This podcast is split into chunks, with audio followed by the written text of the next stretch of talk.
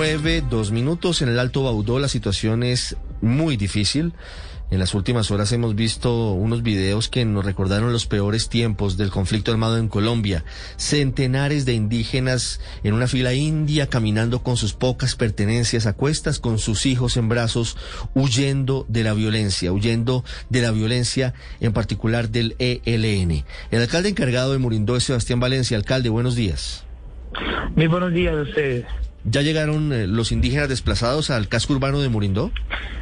Sí, efectivamente llegaron ayer, el día de ayer, ya tenemos información acerca de, la situación, ya eh, de forma articulada. Eh, ayer tuvimos pues el Comité de Justicia Transicional, una instancia donde nos permiten todos los, todas las instituciones eh, públicas y privadas de, de la región, del departamento, pudimos ya sacar una comisión de verificación de la situación y ya estamos en territorio afortunadamente.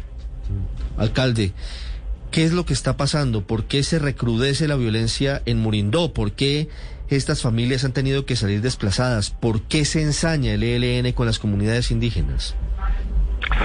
Bueno, es una pregunta que hay que dárselas a ellos, ¿cierto? Pues nosotros desde la institución lo que podemos es, es decir, lo que conocemos, y lo que conocemos es que eh, hay una lucha de territorio por grupos al margen, y, bueno, la fuerza pública eh, haciendo su trabajo, esa es nuestra gran responsabilidad, y lo que podemos decir es lo que eh, conocemos en territorio a partir de nuestras fuerzas militares. Entonces, vemos que es una, una, una zona, no solamente en Murillo, es una zona que, que está compuesta por varios municipios como Vigía del Fuerte, eh, Mutatá, eh, Dagaima, Frontino, es una selva bastante boscosa. La disputa es porque, alcalde, es por eh, el territorio, por las rutas del narcotráfico. Sí, entonces ahí está, digamos, es uno de los territorios más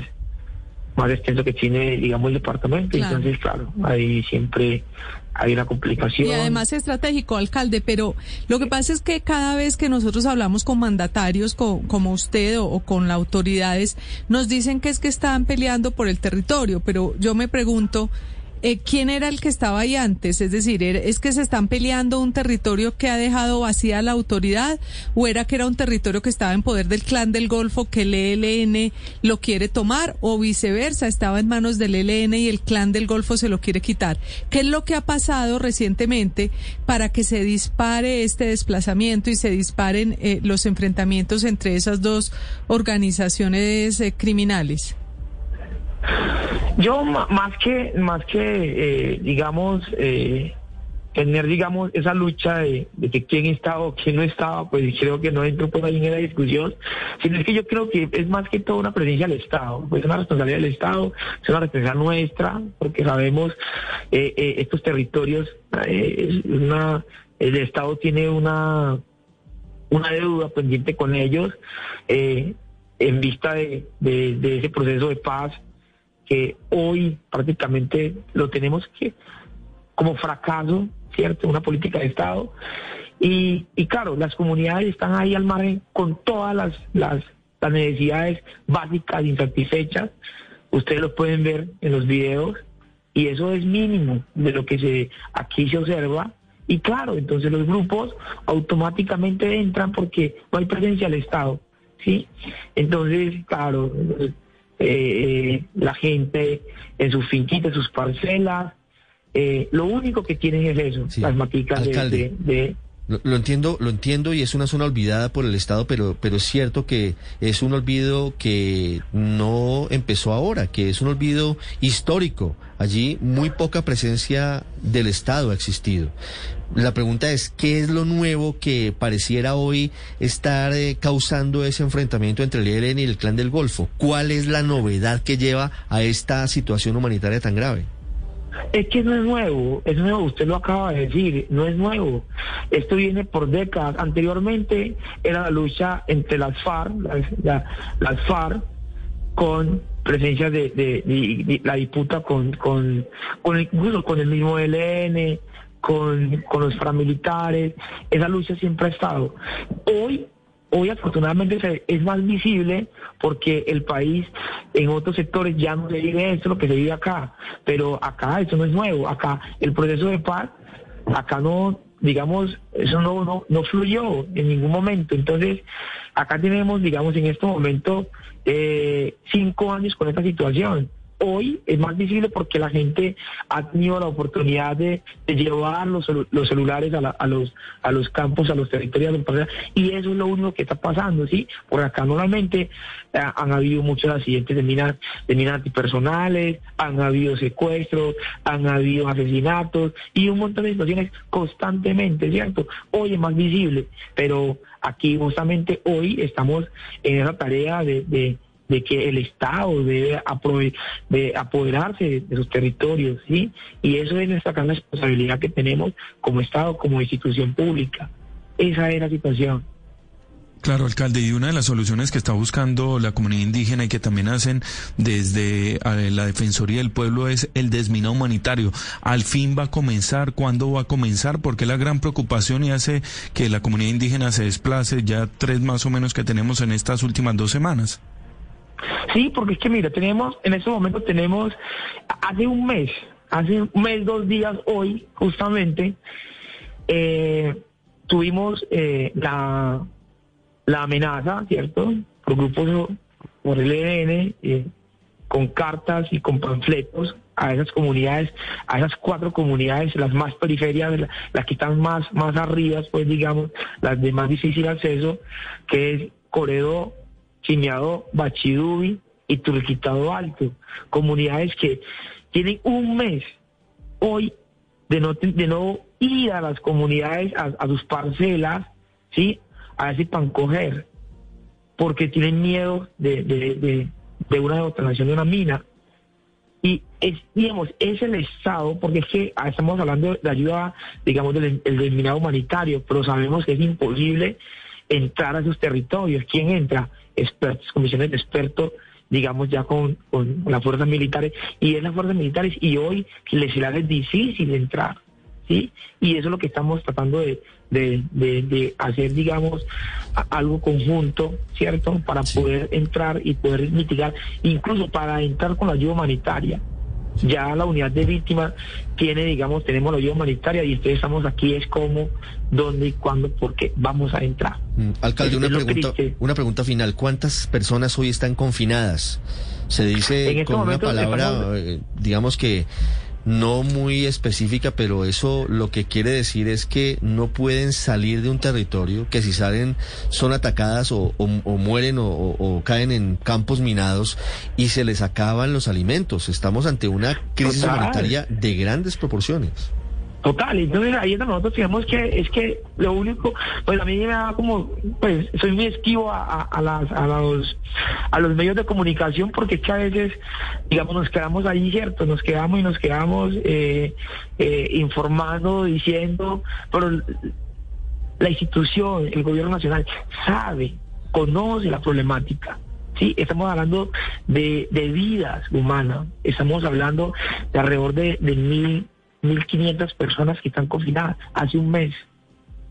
Y es triste ver cómo el Estado pierde, cómo hemos perdido en este momento eh, eh, eh, la fuerza, hemos perdido la tarea con esas personas. Es muy triste. Es muy lamentable. confinados. Es una tragedia humanitaria la que vive el Alto Baudó. No es nuevo, pero... No, no es Alto Baudó. Murindó, departamento de Antioquia. Eh, porque son dos zonas distintas, tiene usted razón. Una es Murindó, Antioquia y otra es el Alto Baudó, en donde hay una situación humanitaria muy crítica. En Murindó hay 1.500 personas confinadas. Alcalde Sebastián Valencia, muchas gracias. A ustedes. 9-11 minutos. Hay un terremoto en Nueva Zelanda con alerta de tsunami esta hora, Enrique. Sí, en efecto, con una magnitud de 7,3 según el Sistema Nacional de Emergencias de Nueva Zelanda, aunque el Servicio Geológico de los Estados Unidos ha rebajado la intensidad hasta, hasta 6,9, perdón.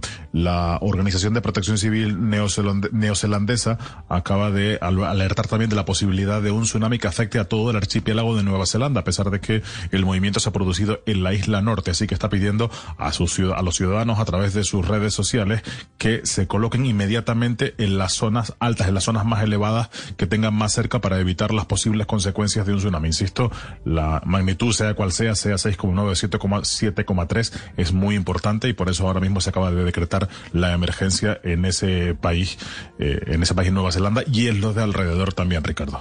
Estás escuchando Blue Radio. Llegó Volvo Special Cell por tiempo limitado. Compra con bonos de hasta 25 millones de pesos y empieza a pagar en el 2022. Visita ya un concesionario. Volvo, tu futuro, nuestro camino. Aplican términos y condiciones en volvocars.com slash co. Esta es Blue Radio, la nueva alternativa.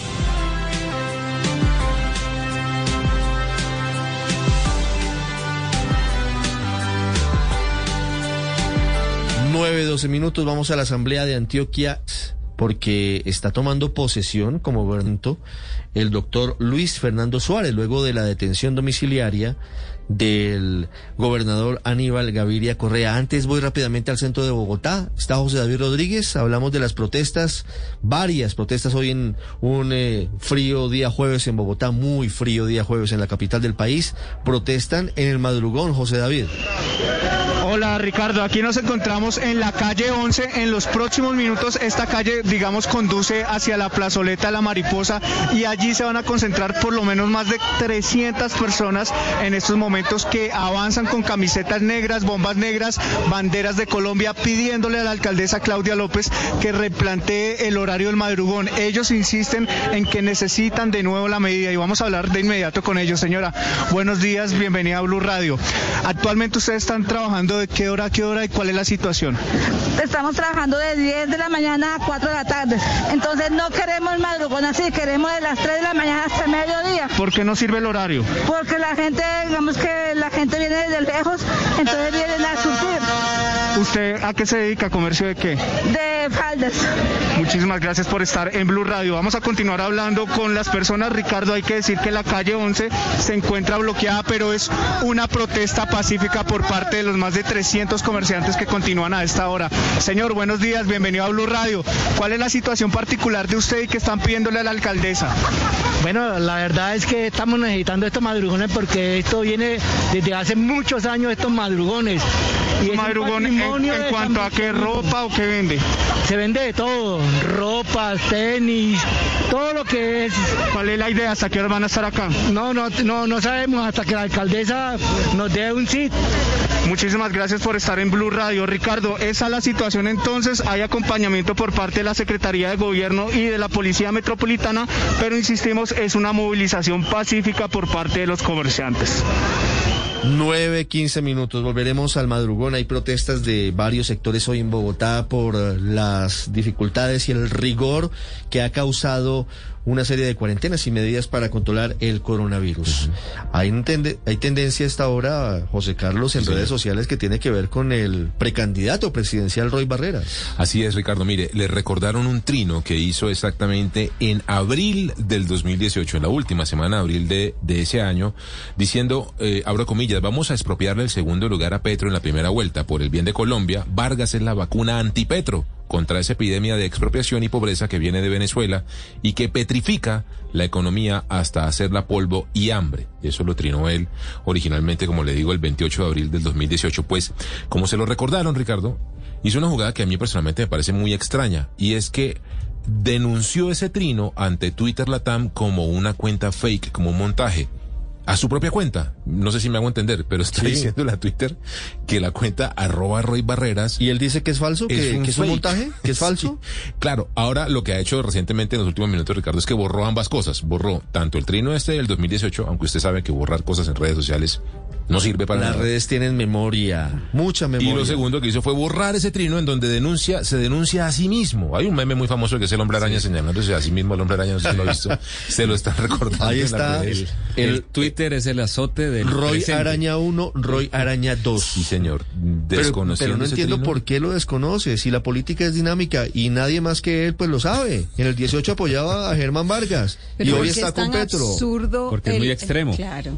Es totalmente increíble. Yo nunca había visto, Ricardo, a alguien que se denunciara a sí mismo como una cuenta fe, como una cuenta fe, me perdona la risa, pero es que realmente, por supuesto, las redes en este momento lo tienen de tendencia, le están recordando todo lo que acaba de hacer, no solamente denunciarse a sí mismo, sino también el trino que borró, todo Ahora, lo borró. la pregunta es si, si el trino sí fue borrado o si es una creación digital de alguien que toma un pantallazo como si fuera de verdad el trino de él, aunque las palabras que utiliza y la fecha coinciden con, con el momento en que Roy Barreras estaba apoyando a Germán Vargas. Le esclarezco la duda.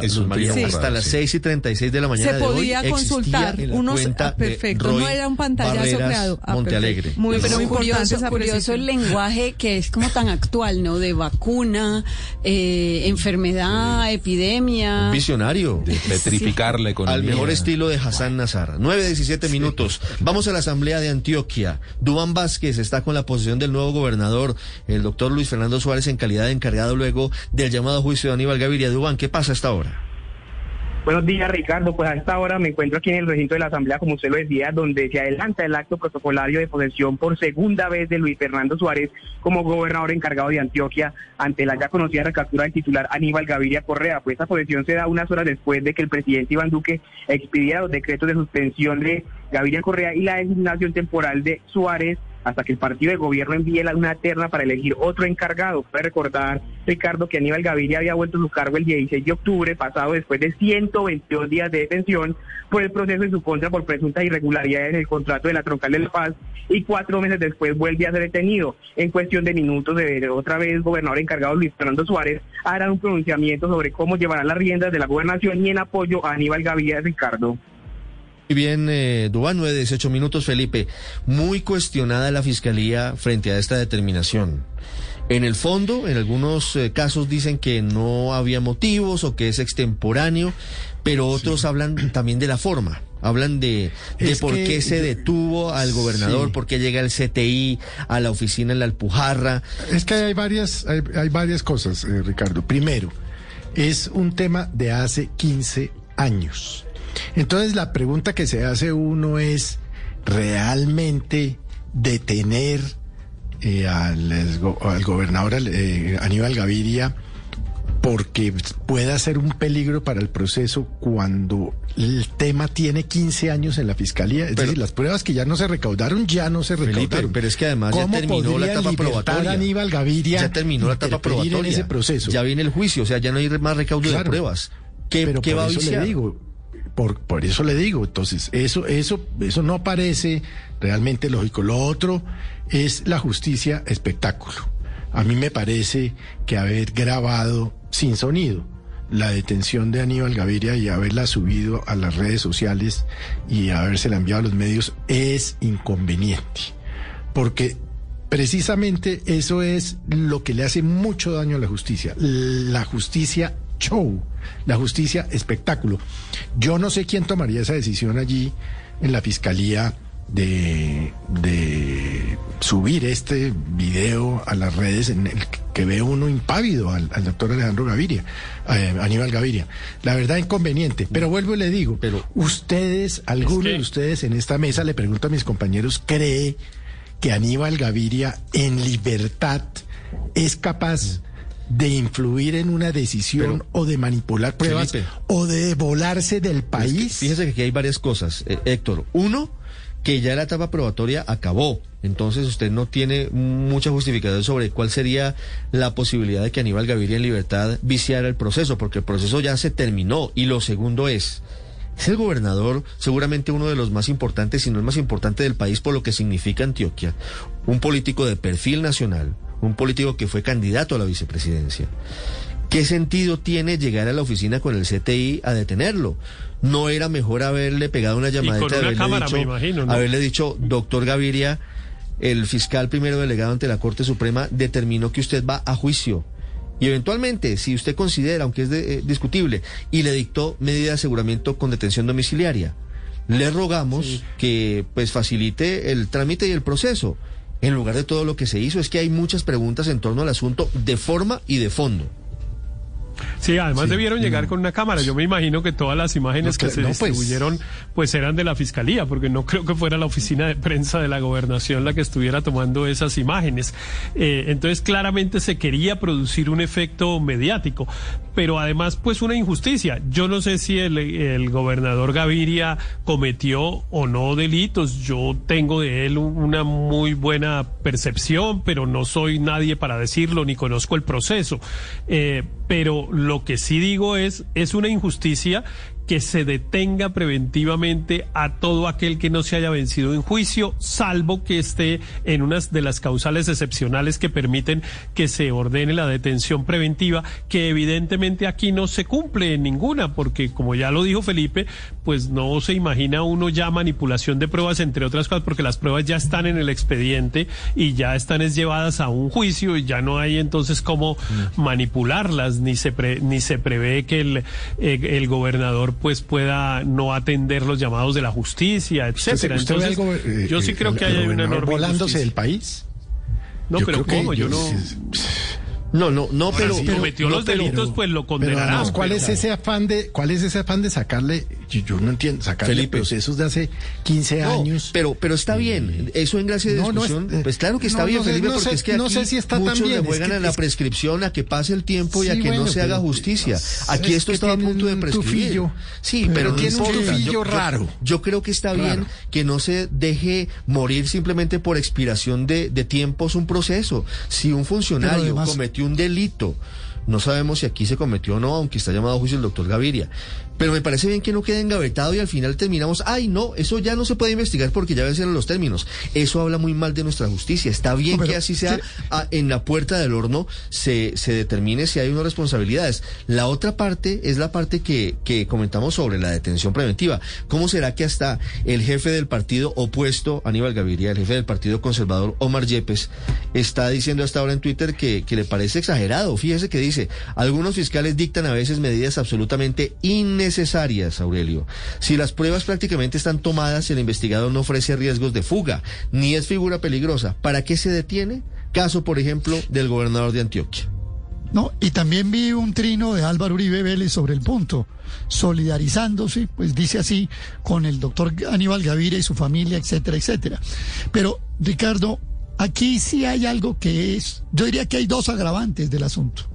Uno, es que el doctor Gaviria volvió a ser gobernador. Es decir, aquí se ha hablado de que 15 años archivado, que ya no se pueden recabar más pruebas, pero el doctor Gaviria volvió a ser gobernador y tiene un pendiente, tiene un pendiente que hay que aclarar.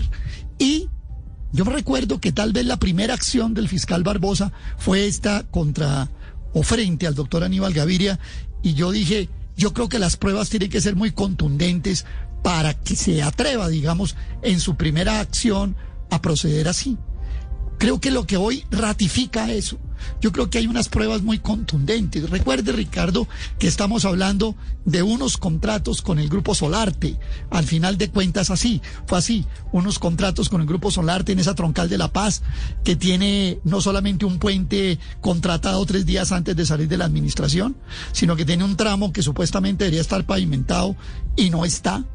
Entonces, aquí hay cosas realmente que, que, no, que ameritan, a mi modo de ver, que la, pues, que la fiscalía proceda así. Ahora bien, esperemos que el doctor Barbosa y su equipo no salgan, eh, perdóneme la palabra, con un chorro de babas, sino que esto realmente tenga un fundamento, que pareciera tenerlo. 9.25 minutos. La fiscalía insiste en que tiene elementos para llevar a una condena a Aníbal Gaviria. Por eso se atreve a llamarlo a juicio y, y con las consecuencias que esto, por supuesto, conlleva, María Consuelo. Claro, pero el vaivén de la decisión de capturarlo, luego liberarlo, 133 días después volver a capturarlo, cuando no hay una muestra evidente de que algo cambió, eh, porque por ejemplo, el, el concepto de la Procuraduría es contrario a la decisión de la orden de captura. El concepto de la Procuraduría dice no hay prueba fehaciente de que Aníbal Gaviria fuera determinador. Entonces, la pregunta es ¿por qué esa ida y regreso de la orden de captura? ¿Qué fue lo que pasó? Y, y, y le queda a uno faltando esa información, porque yo estoy de acuerdo con Felipe, yo no veo que el doctor Aníbal Gaviria no lo veo ni fugándose, ni influyendo, sobre todo por un, un tema 15 años más Lo tarde. que pasa lo es que más los paradójico, delitos, los delitos mm, son, muy graves fuertes, sí. y, y eso implica que debe tener una medida de aseguramiento. Pero porque lo eran los antiguo. mismos. No, lo que pasa es que eran los mismos, lo que pasa es que él eh, apeló esa decisión, Él entonces la estaban resolviendo, estaban resolviendo eso, pero es que es una gran paradoja, es decir, yo creo que es la primera vez en la historia de este país que eh, detienen a alguien la- a pesar de que la obra se terminó y a pesar de que la fiscalía no habla de que se haya robado un solo peso. Y no solamente no se robó un solo peso, sino que la obra está terminada.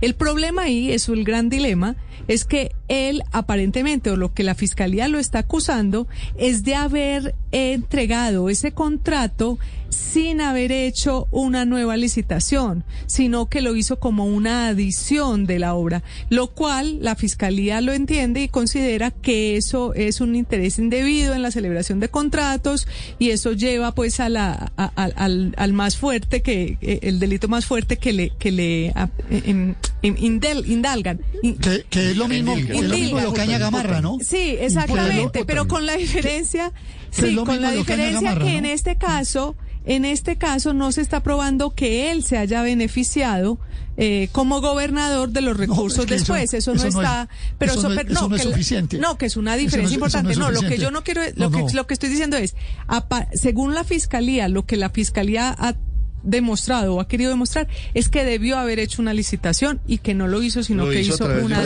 mismo, pero no ha que- que es el demostrado mismo más. problema que es el mismo problema de Ocaña Gamarra, No, pero porque es que además en un la dato, caña ¿no, Gamarra, eh, No, Aurelio, no, pero- lo que no, el problema pero- es que luego esa plata de ese contratista se utilizó para la campaña Sí, pero de la le agrego, elección del señor Juan Manuel le agrego dos datos, Luz María, pero que esa adición se hace tres días antes de entregar la gobernación. Ese es un punto que no se puede omitir aquí en el análisis. Pero el otro punto, hay eh, con- ese contrato con el grupo Solarte que está sujeto a toda una investigación. O sea que esa parte ni eso es del razón- ni eso es beneficio, razón, que esa eh, parte del beneficio o no beneficio, Andrés, no está esclarecida. 9.28. Ni- ni yo-